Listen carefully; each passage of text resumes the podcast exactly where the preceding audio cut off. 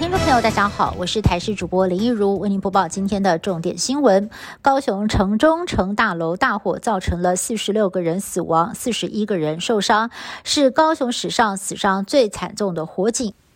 前方落叶侦办锁定了一名五十一岁的黄姓女子舍友仲贤，因为在案发前，她跟男朋友在茶水行后方的小套房里吵架，男友离开之后，她继续在里头喝酒，还用沉香驱蚊。警警怀疑可能是香灰引发的大火，找来女子询问，她的说辞反复，一下子说自己有把香灰带走，一下又改口说她忘记怎么处理了。最后呢，她跟男友两个人都被从证人改为列为嫌疑人，移送地检署复讯。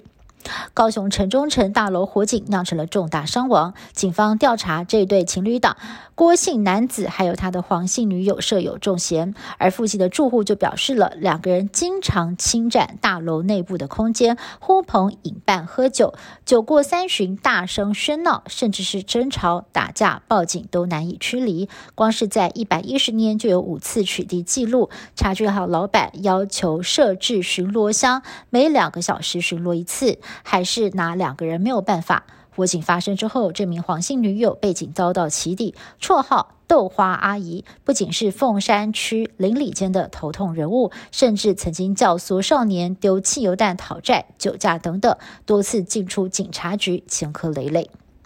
这场大火吞噬了四十六条宝贵的生命，外界检讨是否落实老旧大楼的消防安全管理责任。高雄市消防局从二零一九年开始对城中城进行消防安检，两年总共四次，但是消防人员常常不得其门而入，因为一楼入口处被铁门挡住，还需要感应磁扣才能进入。而城中城在商场停业之后无人管理，加上又是低于十六层的建物，因此不用进行公安申报。导致最后发生了无法挽回的悲剧。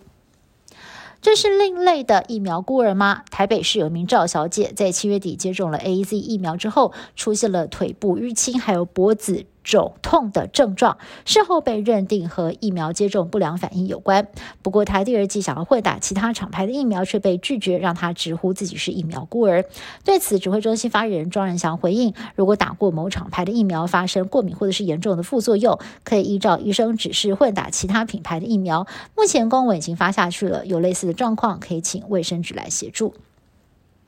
关岛观光局向关岛当局建议，完整接种高端疫苗可以入境免隔离，就等相关单位通过。另外，英国和澳洲疫情最近控制的不错，也扩大放松国境管制。英国从二十四号开始，外国游客不再强制做 PCR 筛检。澳洲雪梨也宣布，从十一月一号开始，入境旅客只要完整接种过疫苗就免隔离。至于南韩，则是力推接种第三剂加强针。总统文在寅夫妇十五。号带头示范，都打了第三剂的 BNT。